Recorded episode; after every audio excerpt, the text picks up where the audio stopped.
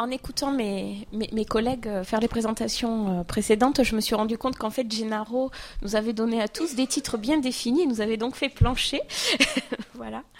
Finalement, je me, suis, euh, je me suis dit, en préparant cette présentation, que j'aurais pu mettre un petit sous-titre qui aurait été pas du tout le, boost du businessman, mais vraiment le doute du conservateur, puisqu'effectivement quel est le vrai dans le monument et finalement la frontière est-elle si nette entre restaurer, restituer et parfois recréer lorsqu'on est conservateur des monuments historiques? C'est une question que, que l'on se pose et que l'on est en droit de se poser. Alors finalement, je voudrais dire peut-être pour commencer que le vrai dans le monument, ben, je ne sais pas si ça existe. Je crois que la seule vérité du monument et le seul monument vrai, c'est le monument que vous avez devant vous à un instant T, parce que finalement c'est celui qui nous arrive, qui est là avec toute son histoire, et dont finalement je crois que, en tout cas, nous avons bien conscience dans les conservations régionales des monuments historiques qu'une fois que nous serons passés, que nous aurons fait notre travail le mieux possible, il sera sûrement un tout petit peu moins vrai que celui qui nous a été donné dans bien des cas, puisque chaque fois que l'on touche un monument euh, finalement, on peut se demander si on ne lui enlève pas un petit peu de lui, puisque quand on dit, on l'entend souvent que restauration rime avec trahison, euh, je crois qu'il est clair aujourd'hui, et ça fait dix ans que je fais ce métier, je crois qu'il est clair que chaque fois qu'on restaure un monument, on vient un petit peu le trahir. On vient nécessairement le trahir un petit peu parce que nous sommes des hommes du 21e siècle et pas des hommes du 13e, pas des hommes du 16e. Nous ne travaillons pas de la même manière et nous n'avons pas les mêmes matériaux et nous n'avons pas les mêmes goûts et pas la même sensibilité. Donc le monument, le vrai du monument, c'est le monument que l'on trouve. Alors évidemment, quand on devient conservateur des monuments historiques, on est, ah, je l'ai un petit peu scalpé, je ne l'ai pas fait exprès, mais bon, voilà. Euh, nous sommes évidemment sous la figure tutélaire de Viollet-le-Duc, pour qui restaurer un édifice n'est pas l'entretenir, le réparer ou le refaire, c'est le rétablir dans un état complet qui peut n'avoir jamais existé à un moment donné. Alors je le redis parce que ça, il y a quand même quelque chose, parce que quand on se construit et quand on devient conservateur, on ne devient pas conservateur du jour au lendemain et on peut changer. Et je pense qu'aujourd'hui, je ne fais pas mon métier comme je le faisais il y a dix ans.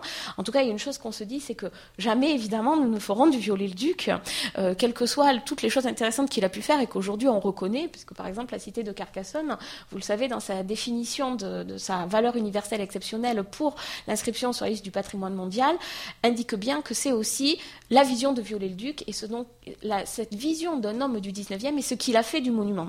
Alors on part avec sous son bras, je ne vais pas vous les lire hein, parce que vous la connaissez déjà, la charte de Venise, parce que finalement elle nous, euh, elle constitue un vrai garde-fou et quelque part je crois qu'elle nous rassure. Moi en tout cas elle me rassure. Et quelquefois, euh, surtout au début, euh, je pense qu'elle m'a aidé un petit peu à dormir aussi, euh, puisque comme vous le savez, elle dit des choses. La restauration est une opération qui doit garder un caractère exceptionnel. Alors ça, on le dit tous les jours à tous les propriétaires sur tout le territoire national. C'est qu'effectivement, lorsqu'on restaure, c'est que on n'a pas réussi à entretenir suffisamment un monument et c'est que c'est déjà un échec. Donc la restauration est normalement quelque chose qui devrait être, qui devrait avoir un caractère exceptionnel. De fait, ce n'est pas du tout un caractère exceptionnel. Je vous donne des chiffres que je connais bien puisqu'ils sont ceux de la région dans laquelle je travaille depuis près de six ans maintenant. En Languedoc-Roussillon, nous avons euh, un peu plus de 2000 monuments historiques protégés. 35 sont en, péril. Il y a 5 ans, on en avait plus de 50. Hein. donc, vous voyez, on arrive quand même à faire diminuer ces états de péril. Mais ce n'est pas parce qu'on a, on a fait sortir un édifice d'un état de péril qu'il est restauré c'est encore une autre question. Et 150 sont en très mauvais état. Et parmi euh, tous les autres, il y en a qui appellent bien sûr une restauration, mais dans des, euh, disons, dans des délais un peu plus, un peu plus brefs. Ce qui est intéressant aussi, c'est qu'on part avec cette idée que les éléments destinés à remplacer les parties manquantes doivent s'intégrer harmonieusement à l'ensemble, tout en se distinguant des parties originales, afin que la restauration ne falsifie pas le document d'art et d'histoire. Alors ça, c'est une question qui est aussi très importante, parce que j'ai choisi, après quelques images et quelques cas précis à vous montrer, avec des choses aussi pour euh, vous faire réagir. Euh, et, c'est vrai que ça fait partie vraiment des, questions que, que l'on a toujours en tête. Les apports valables de toutes les époques à l'édification d'un monument doivent être l'unité de style n'étant pas un but à atteindre au cours d'une restauration. C'est-à-dire que là, on admet bien que ce qui est le vrai du monument, c'est le monument tel qu'on l'a, avec effectivement toutes ces différentes strates et toutes les interventions qu'il y a pu y avoir euh, sur, euh, sur le monument. Alors là, j'ai mis une petite citation de Jean-Michel Legnaud, mais il n'est pas là, quel dommage, euh, puisque dans une interview, effectivement, il, il, a expliqué que les architectes français, alors en France, alors quand on parle d'architectes français, dans les monuments historiques, certes, c'est l'architecte qui fait le projet, mais il y a un contrôle scientifique et technique qui s'exerce, et il y a effectivement des gens qui en discutent et qui signent des autorisations ou qui ne signent pas ces autorisations. Et donc c'était assez intéressant ce, qu'il disait dans, dans, ce, dans cet article du Monde, puisqu'il disait en France, dans les projets de restauration des églises médiévales, on supprime les sacristies construites au XVIIIe et XIXe siècle, comme à Versailles où on restaure le château tel que l'a laissé Louis XVI à son départ, en supprimant tout de Napoléon III et de Louis-Philippe. Alors vous imaginez bien que dans ce que je vais vous dire, je vais faire un constat qui est quand même beaucoup plus nuancé que ce qui peut parfois être dit et écrit. Alors j'ai choisi quelques exemples euh, alors, il y a des, dans essentiellement du Languedoc-Roussillon, avec un exemple en Limousin où j'ai aussi exercé, euh, pour vous faire réagir. Et puis, euh, d'ailleurs, je vais venir devant vous avec des, alors avec des dossiers où qui ont, avec des choses qui ont été faites avant mon arrivée ou des choses que je n'ai pas signées, dont je ne porte pas vraiment la responsabilité, mais aussi avec des dossiers dont je porte l'entière responsabilité, je le dirais, parce qu'il y a des choses, je pense, qui peuvent prêter vraiment à de la discussion. Alors juste pour vous redire que euh, effectivement, je ne sais pas si vous savez comment ça se passe. Donc euh, euh, c'est le préfet de région dans les textes hein, qui en fait a la signature pour délivrer les autorisations sur les édifices classés au titre des monuments historiques et c'est lui qui signe normalement, qui donne l'avis auprès de l'autorité compétente en matière d'urbanisme pour les permis de construire sur les monuments inscrits au titre des monuments historiques. Ce qui se passe dans les faits et dans la plupart des cas, en tout cas c'est le cas depuis que moi je, suis en fonction sur un poste de conservateur régional des monuments historiques, c'est toujours moi qui ai eu une subdélégation de signature et qui donc est pris euh, et, qui est signé au final les décisions d'autorisation euh, sur les classés euh, et les inscrits. Alors, euh, je ne suis pas toute seule dans cet exercice, puisque c'est un exercice qui est collégial avec les architectes des bâtiments de France, les collègues de l'archéologie, l'équipe de la CRMH, en particulier les ingénieurs, les conservateurs du patrimoine qui, qui sont en poste, les chargés d'études documentaires. et puis, nous avons aussi recours, bien évidemment, sur un certain nombre de dossiers à l'université, avec qui nous avons des partenariats et des programmes de recherche. Euh, parfois avec l'inventaire, alors ça je dois dire que ça dépend des régions, c'était plus proche dans une région que dans l'autre. Euh, et puis euh, évidemment nous avons recours à nos inspecteurs généraux des monuments historiques, enfin qui sont plus généraux mais nos inspecteurs des monuments historiques, et nous pouvons aussi faire passer des dossiers devant la Commission nationale des monuments historiques. Alors tout à l'heure, parce que Bruno Ricard parlait, il a parlé mot déontologie, il a parlé d'éthique, finalement nous on ne parle pas de déontologie, nous on parle de doctrine, cette fameuse doxa qui nous fait tous rêver. Ça fait dix ans, je ne l'ai toujours pas trouvé. Mais je ne désespère pas. Alors là, je vous ai mis un petit exemple. Nous sommes à Alette-les-Bains, donc euh, qui a été euh, abbatiale puis euh, cathédrale. Alors ce que je voulais montrer, c'était pas du tout ce, ce petit tunnel d'évacuation des gravats. c'était cette, cette colonne que vous voyez là. Donc là, vous voyez parfaite application de la charte de Venise, hein, c'est-à-dire simple épanelage, colonne, il n'y a pas de problème. Quand vous êtes devant, vous ne pouvez pas confondre. Et je trouve que l'image est gentille parce que chaque fois que j'arrive à Alette-les-Bains, je ne vois que ça. Alors, c'est pas moi, mais j'aurais pu le faire. Donc euh, voilà, une autre image, et je trouve encore une fois, la photo, c'est mieux en photo qu'en vrai. Je voulais vous montrer ça. Donc là, c'est, on est à Saint-Nazaire de Carcassonne sur la chapelle euh, de Radulf. Et à l'extérieur, nous avons de très très belles gargouilles que vous ne pouvez pas confondre avec celles du Moyen-Âge, que vous ne pouvez pas confondre avec celles de Viollet-le-Duc parce que c'est du béton, tenu sur des piles en béton. Et là, c'est vrai que euh, on peut dormir tranquille. La charte de Venise est bien respectée. Le problème, c'est que quand vous arrivez, encore une fois, vous ne voyez que ça et que le monument disparaît parce que vous êtes, votre œil est capté vraiment par, euh, par ces, éléments qui, qui ne s'intègrent pas vraiment harmonieusement, on peut le dire. Alors, euh, après, évidemment, nous sommes toujours face à, des situations qui sont complexes. Alors, lorsqu'on restaure, on se pose beaucoup de questions, on fait beaucoup d'études. Là, je voulais vous montrer un cas qui, a priori, aurait pu être simple. Nous sommes à Capestan, dans l'Hérault. C'est euh, euh, euh, l'ancien château des, archevêques de Narbonne. Donc vous voyez une architecture extérieure qui est plutôt simple, avec de la molasse, c'est-à-dire euh, un calcaire comme il y en a plein dans cette région, bourré de coquillages, donc, euh, et qui est ben, faite essentiellement de sable. Donc ça s'effrite au, fil du temps, ça, ça, perd de sa substance. Alors ça peut faire des choses très jolies parce que vous avez tous les coquillages fossilisés qui apparaissent, c'est très joli. Sauf que vous avez des altérations qui sont extrêmement importantes et qui finissent par poser de vrais problèmes de structure, c'est-à-dire pas du tout des problèmes esthétiques, hein, des choses vraiment mais de vrais problèmes de structure parce que vous avez des choses qui fondent littéralement. Donc euh, ça, c'est un des premiers cas que j'ai eu lorsque je suis arrivée en Languedoc-Roussillon. Et c'est là où on vit ces grands moments de solitude. Hein, parce qu'effectivement, vous arrivez et vous vous dites que tout est important.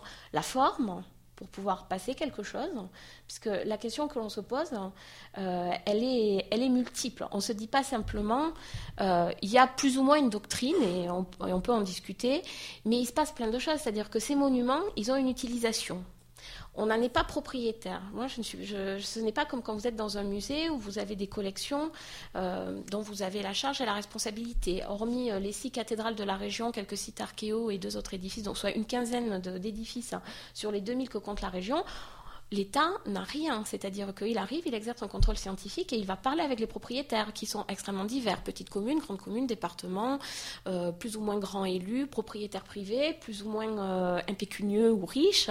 Donc euh, c'est un panel extrêmement varié. Donc après, il y a la réalité et le fait que nous sommes confrontés à la réalité. Donc il y a effectivement cette théorie et la pratique. Lorsqu'on a Capestan, qui aurait pu être un cas simple, on se dit, bon, on y passe. Donc, on, a une étude de l'architecte en chef, on a un projet architectural et technique. Si vous voulez, on est au stade de APD. On valide. Et puis, on monte l'échafaudage. Alors, on a vu depuis la nacelle, mais on monte l'échafaudage. Et quand on est sur l'échafaudage et que l'architecte en chef appelle et qui dit bah, écoutez, venez voir parce qu'il va sûrement falloir faire un modificatif euh, à l'autorisation surclassée, et quand vous passez, en fait, vous vous rendez compte que tout a fondu.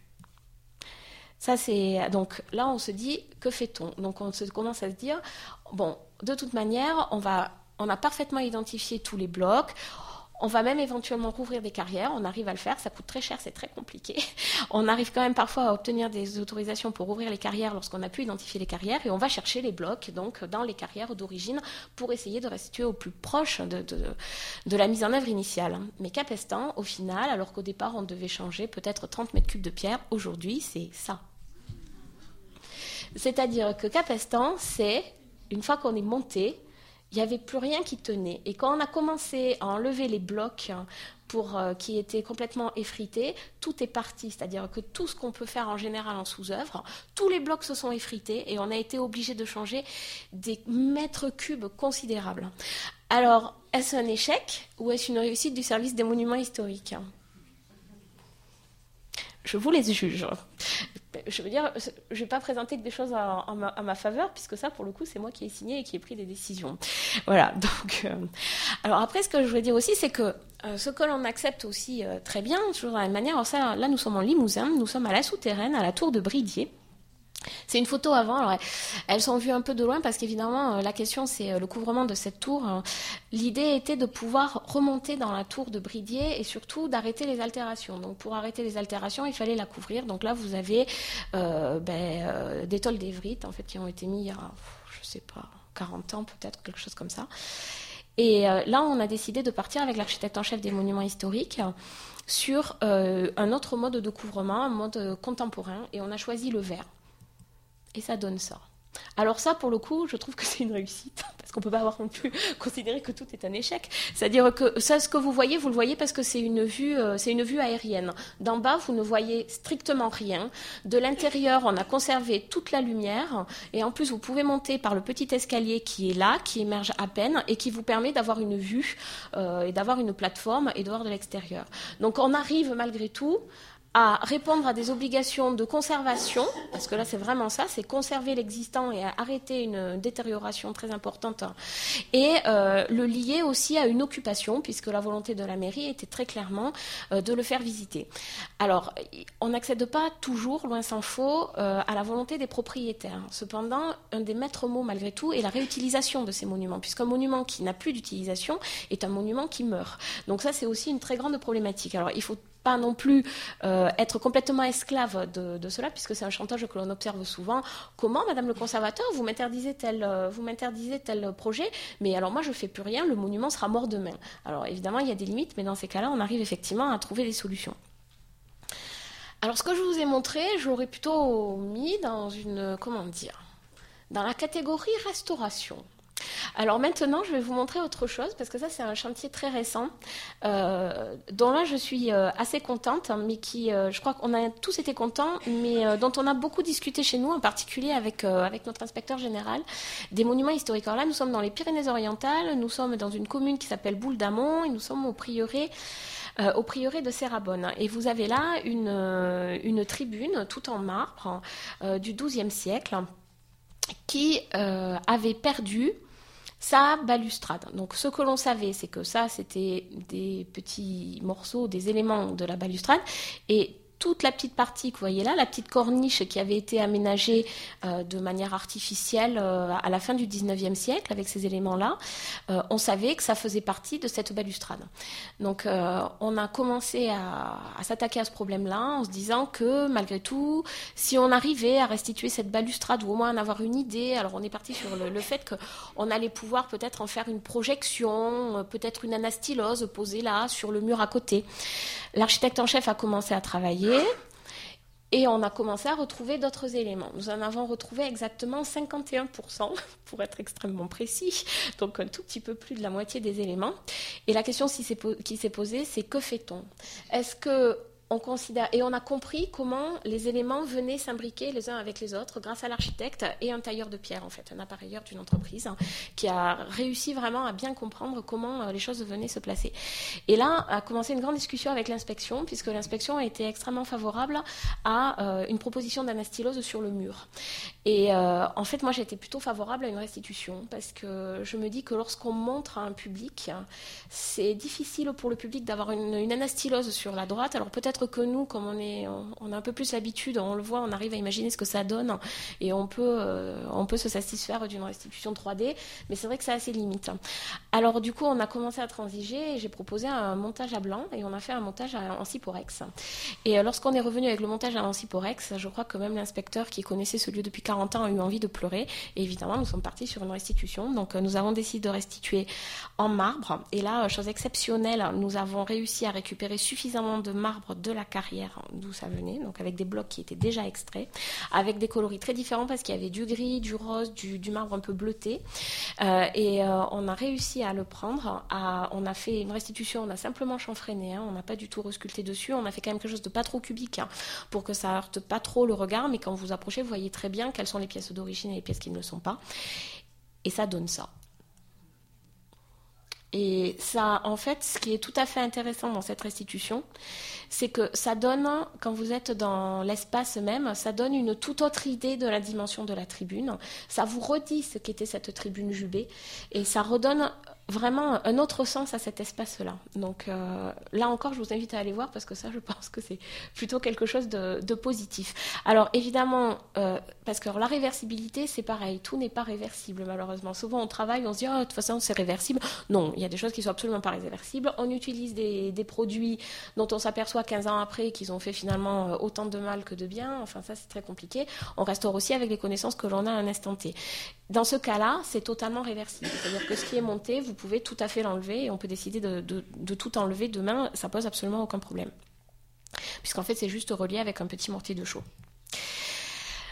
Alors là, je vais vous montrer autre chose. c'est pour mes collègues de musée, parce que je pense que c'est quelque chose qu'on ne ferait pas facilement c'est sûrement raison, euh, mais qui est complètement réversible, je vous rassure. Donc là, nous sommes à Saint-Michel-de-Couchat, toujours dans les Pyrénées-Orientales, où il y avait une tribune semblable à celle que je vous ai montrée à Serrabonne. Cette tribune qui a été euh, démantelée probablement au XVIe siècle, nous en avons une partie qui a été remontée par un architecte en chef des monuments historiques dans les années 50, Sylvain Stimpopper, qui se trouve donc, qui a été remontée euh, il a pris dans le logis abbatial qui avait été réalisé au XVIe siècle et dans les années 50, il a pris ces blocs-là et il en a fait un nouveau portail pour, euh, pour l'abbatial en fait. Et il y avait des blocs qui, avaient, qui étaient partis euh, au Metropolitan Museum. Je ne vous refais pas l'histoire, vous connaissez l'histoire de, de ces départs de l'autre côté de l'Atlantique. Et il y a près de 40 ans, alors l'histoire que je vous raconte, elle est assez, enfin, assez amusante, elle n'est pas très amusante, mais euh, euh, ce, ce, dossier, je m'en suis vraiment emparée il y a un an, un, an et demi, alors que j'étais déjà là depuis à peu près 3-4 ans. Et la première fois où j'avais visité, on m'avait montré des blocs, effectivement, qui étaient euh, dans l'ancienne salle capitulaire de, de l'abbaye Saint-Michel de Couchat. Et j'avais dit donc à mes collaborateurs qui étaient là, et puis au, père abbé, puisqu'en fait, c'est enfin au prieur, puisqu'en fait, c'est toujours une abbaye qui est occupée. Et j'avais dit, oh, voilà, mais c'est merveilleux et vous avez énormément de blocs, vous avez énormément de vestiges. Personne ne m'a détrompé. Et j'ai appris il y a un an et demi, parce que le Metropolitan Museum nous a écrit, qu'en fait, ces blocs avaient été déposés, enfin 69 d'entre eux, avaient été déposés il y a 40 ans par l'État américain à l'État français, et que c'était donc nous qui en étions les responsables, et que le maître allait venir voir si nous traitions bien les blocs, dont nous n'avions absolument aucune idée. Voilà. Donc en cherchant dans les archives, je me suis rendu compte aussi que les blocs étaient arrivés en 75, que euh, normalement 33 caisses étaient parties euh, de New York, que 28 étaient arrivés, que ça n'avait manifestement affolé personne. Donc, je ne sais pas où sont ces cinq caisses. Euh, et que les caisses n'avaient été ouvertes qu'en 84. Donc, euh, il y a quand même 9 ans où ces caisses n'ont pas été ouvertes. Donc, évidemment, euh, direction immédiate à Coucha, vite en récollement, miracle, nous avons tous les blocs, donc tout va bien. Et là, on s'est dit, il faut quand même qu'on fasse une vraie présentation ou qu'on arrive à faire quelque chose. Donc, nous avons fait une présentation en un mois et demi. Nous avons fait ça. Et alors, je vous montre ça parce que, parce que nous sommes partis Oh pardon, je voulais vous montrer les précédentes. Nous sommes partis d'un travail d'une doctorante qui en fait a modélisé l'ensemble des blocs qui sont aujourd'hui dans le portail et qui étaient déposés et les quatre qui restent au Metropolitan Museum et elle a proposé une restitution de la tribune telle qu'elle pouvait être. Donc ce que nous avons fait puisque notre projet final est de pouvoir démonter les blocs qui sont aujourd'hui dans le portail pour pouvoir proposer une anastylose de la tribune dans le logis du sacristain qui est en cours de restauration, nous avons décidé de proposer je ne sais pas comment l'appeler, parce que ça n'est pas une anastylose, parce que nous avons fait un faux. C'est-à-dire que nous avons euh, créé, voyez, un, départ d'arc avec des blocs, mais qui ne sont pas au bon endroit. C'est-à-dire que ce pas les bonnes illustrations. Donc on a fait quelque chose et on a complètement assumé, c'est-à-dire que sur le côté vous ne le voyez pas, mais voilà ils sont là. Il y a des panneaux qui expliquent qu'en fait on montre qu'on montre un faux et que ce que vous regardez, c'est un faux, que ça vous donne une idée et que c'est une étape dans l'acquisition de la connaissance et dans ce que nous montrerons de même. Alors ça c'est pareil, c'est totalement réversible, c'est sur un lit de gravier, il y a un bidime, etc. Vous l'enlevez, rien n'est collé, ça c'est extrêmement simple. Donc ça c'est de plus près. en plus la couleur elle n'est pas terrible, là c'est encore... La réalité est mieux quand même. Hein. Voilà. Et alors pour finir, parce que Gennaro euh, avait rajouté restaurer, restituer, et il avait mis recréer. Eh bien, justement, j'ai un dossier à, vous montrer. Alors, l'inauguration aura lieu le 3 juillet. Alors, je pense que cette décision sera plus ou moins bien reçue.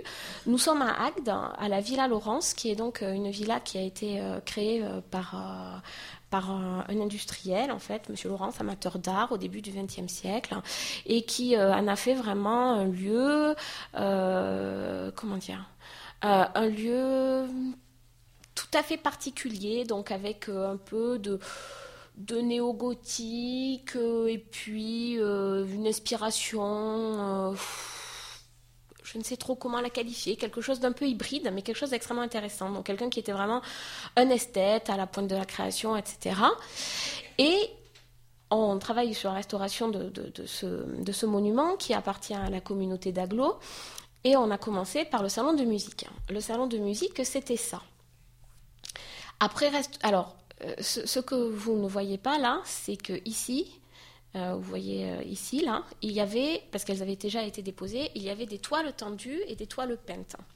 Donc, on a commencé la restauration. Ça, c'était les toiles qu'il y avait.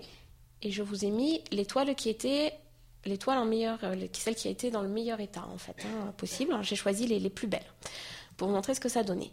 Donc on a restauré, on a fait des études de pigments, on a recherché les couleurs d'origine et on a restauré en reprenant les couleurs d'origine. Le problème, c'est que quand, en même temps, on a commencé la restauration des toiles, et qu'en fait, les toiles étaient tellement altérées, tellement abîmées, qu'on ne pouvait pas retrouver les couleurs d'origine, qu'on n'arrivait pas, qu'on a fait plusieurs essais avec euh, l'équipe de restaurateurs, qu'on a essayé de reposer les toiles sur d'autres supports pour essayer vraiment de les réintégrer, puisque les toiles font partie intégrale de ce décor-là. Et qu'à un moment donné, on s'est rendu compte qu'on allait raccrocher des choses qui ressembleraient à peu près à des serpillères. Et là, on s'est vraiment posé la question de ce qu'on allait raccrocher, de ce qu'on allait donner à voir et de ce que l'on allait raconter. Et on a pris une autre décision qui est un tout petit peu atypique, c'est-à-dire que je suis allée chercher ma collègue des arts plastiques et euh, nous avons beaucoup discuté avec la mairie, avec l'architecte en chef, avec l'inspection, qui au début n'était pas forcément euh, et qui ont finalement dit euh, OK, on veut bien voir ce que ça donne. Et on a décidé de lancer une commande publique, c'est-à-dire quelque part ben, de faire cohabiter patrimoine et création. Et on a travaillé avec la direction générale de la création artistique pour euh, essayer de faire quelque chose. Donc le cahier des charges était extrêmement clair, c'est-à-dire que pour le coup, ça devait être totalement réversible, c'est-à-dire que nous, on a restauré l'étoile, on a raccroché l'étoile là où elle devait être, et on leur a dit, vous devez trouver un système, vous viendrez vous mettre devant l'étoile, mais quelque chose qui peut être enlevé, c'est-à-dire qu'on doit pouvoir retrouver l'étoile derrière dans leur état euh, dans lequel on a pu les remettre. Le projet qui a été retenu, c'est ça. Voilà, c'est un projet qui a été fait par Ida Tursik et Wilfried Neal, hein, qui sont des, euh, artistes plasticiens qui, euh, qui sont en Bourgogne. Le projet, ça donnait ça. Ça, c'était les projections. Et ça, c'est, ce que vous pouvez voir aujourd'hui. Et qui sera inauguré le 3 juillet. Alors, moi, j'ai eu très peur sur ce projet-là et j'y suis allée et je trouve que ça marche extrêmement bien et c'est magnifique. C'est-à-dire qu'on a donné quelque chose à voir. On a dit aussi qu'on arrivait à s'inscrire dans un processus ben, quelque part de création assumé, dont les supports sont complètement séparés. C'est-à-dire que vous pouvez totalement l'enlever. Vous avez derrière euh, nos, petites, euh, nos petites toiles, mais vous avez vraiment euh, quelque chose d'autre. Et on a décidé de rentrer dans un peu cette, comment dire, euh, ben, dans cet esprit presque euh, qu'avait Laurence quand il, a, créé la villa, c'est-à-dire euh, cet esprit d'innovation et de création. Et on est venu donc avec, avec une commande publique devant. Alors ça, ça sera inauguré le 3 juillet, donc vous avez la primeur, parce que peu de monde l'a vu aujourd'hui. Donc effectivement, là, je vous ai montré des cas un peu compliqués. Je vous ai montré le panel. Alors, il y a des endroits où c'est très simple. C'est-à-dire que quand il faut restaurer des vitraux, bah, finalement, en général, euh, ça peut être beaucoup plus simple. C'est une réponse technique. En revanche, quand on se trouve face à des monuments qui sont extrêmement dégradés, où on doit changer beaucoup de pierres, est-ce qu'on change tout? Est-ce qu'on reconstruit quelque chose ailleurs? Est-ce qu'on accepte que tout soit fondu? Est-ce qu'on accepte de ne plus comprendre? Qu'est-ce qui est le plus important? La forme, le matériau, comment on les fait cohabiter? Comment on s'arrange aussi avec la réalité de l'utilisation de ces monuments, avec les questions de sécurité? Euh, comment on s'arrange aussi avec des crédits publics qui sont de plus en plus rares, avec la difficulté que nous avons à mettre en place des financements croisés, c'est-à-dire que tout ce qu'on peut, tout ce en quoi, enfin tout ce à quoi on est formé, c'est-à-dire toute cette espèce de doctrine, cette chose qu'on voudrait immuable, cette espèce de doxa qui sort comme ça et qu'on aimerait appliquer, elle se heurte quasiment tout le temps un principe de réalité. Et c'est vrai que lorsque je suis interrogée, parce que je le suis souvent par les propriétaires qui me disent Ah oui, moi je ne veux pas de la protection parce que est-ce que je pourrais faire ça Est-ce que je pourrais faire ça? Je dis Je ne sais pas, je ne peux pas vous répondre parce qu'en fait, il n'y a pas de réponse unique. Il y a du cas par cas. Il y a ce que l'on peut faire dans un cas et ce qu'on ne pourra pas faire dans un autre cas. Vous voulez passer des sanitaires. Si pour passer des sanitaires, vous crevez une voûte euh, avec euh, un décor pas médiéval, je vous réponds tout de suite Vous ne passerez pas les sanitaires. En revanche, il y a peut-être un endroit où on peut passer des sanitaires. J'en sais Donc c'est impossible de répondre. Donc euh, en fait, moi, ce que j'aurais envie de dire, c'est que euh, je crois que chaque fois qu'on le fait, on le pèse on en discute. C'est le projet que je vous montre, par exemple, la Villa Laurence, euh, c'est quelque chose qui nous occupe depuis 4 ans. C'est-à-dire que c'est pas tout d'un coup euh, le, conservateur régional qui dit ah ben tiens, euh, je vais créer un truc toute seule dans mon coin. C'est pas du tout ça. C'est-à-dire que c'est vraiment au final une vraie réflexion, un vrai projet, un projet commun qui est validé aussi par tous et qui, comme ça, monte. Alors après, ben, on en lit partout. Effectivement, on lit qu'on modifie des choses. Et moi, je dis oui, on modifie des choses. Hein, parce que finalement, et ça, je. ah oui, c'est la dernière image que je vais montrer. Ah, je, vais vous montrer ça. Oui, effectivement, on modifie des choses, mais c'est vrai que je crois que la restauration, aujourd'hui, ben, on restaure aussi avec nos connaissances euh, et puis finalement euh, notre goût, mais je ne parle pas du goût individuel, je pense au, au goût d'une société. Euh, et puis je vous ai montré ça parce que finalement ça m'amusait parce que là je voulais vous montrer que c'était peut-être le rêve inaccessible du conservateur parfois dans, ses délires complets, c'est-à-dire avoir se dire mais comment c'était par exemple la chartreuse de Villeneuve-les-Avignon lorsqu'il y avait toutes les galeries du cloître? Vous voyez qu'on ne va pas du tout au bout de ces, de ces projets-là, mais on a plein d'autres moyens d'avoir une idée pour avoir des volumes. On a créé une fête de l'architecture là-bas et on a travaillé avec un artiste plasticien qui s'appelle Olivier Grostet. Et donc pendant toute la semaine, 1000 enfants ont assemblé des cartons et nous étions 2000, nous sommes 2000 être passés euh, le samedi et nous avons euh, reconstitué en volume le cloître de la, le cloître Saint-Jean de, de, la Chartreuse de Villeneuve-les-Avignon. Et le soir, évidemment, nous avons tiré sur les structures, nous avons tous piétiné et mis tout à la benne et c'était super. Voilà, donc euh, effectivement, là, vous voyez, c'est un conservateur qui fait pas de mal au monument parce que ça, c'est vraiment complètement réversible. Et finalement, moi, j'ai fini ben, sur cette citation qui est de Françoise Bercé un monument restauré traduit les connaissances, les ambitions, les goûts, non seulement du maître d'œuvre, mais aussi du maître d'ouvrage. C'est le vrai révélateur de l'appréhension des édifices par une génération donnée qui leur permet de reconnaître pour soi un édifice centenaire. Et je crois que je me reconnais dans cette citation.